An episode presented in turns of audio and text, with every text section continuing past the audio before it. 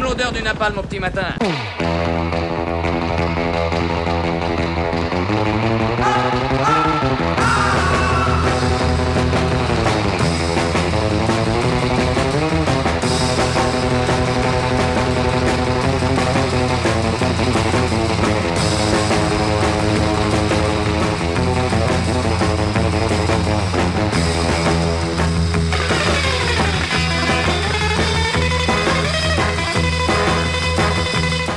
Une fois encore, le scrutin législatif et sénatorial italien nous a apporté son lot de rebondissements et d'incertitudes. Une fois encore, la démocratie, entre guillemets, italienne, a prouvé son inaptitude à l'émergence de lignes claires et à l'érection d'un gouvernement fort. Dire que c'est fait exprès n'est pas faire injure à nos amis transalpins.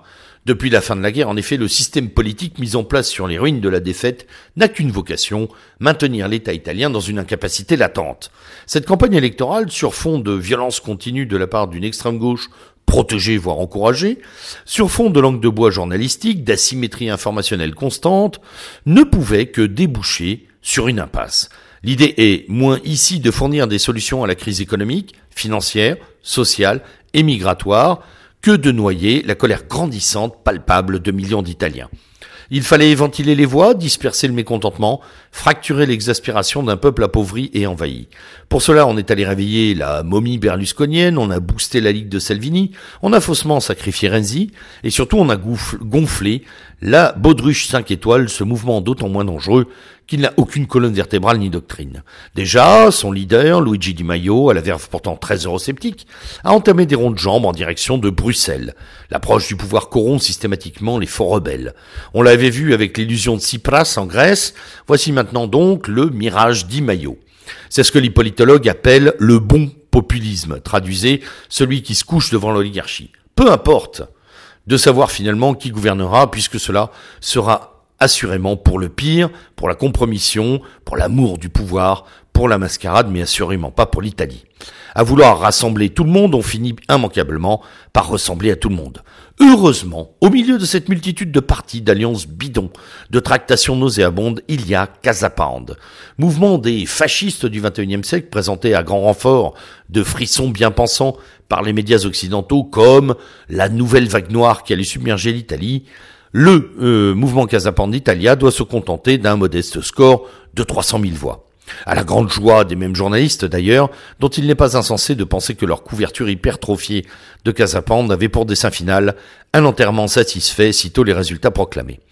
300 000 voix, cela peut paraître peu, mais c'est un exploit magnifique qu'il faut saluer lorsqu'on ne renie rien, lorsqu'on ne combine rien, lorsque l'on porte seul dans le marais démocratique l'exigence de verticalité et de vérité.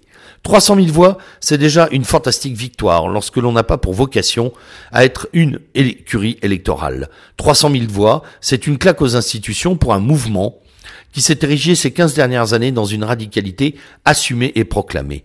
300 000 voix, c'est 300 000 consciences éveillées, autant d'esprits résolus, d'hommes et de femmes debout, pétris d'idéal et d'impertinence.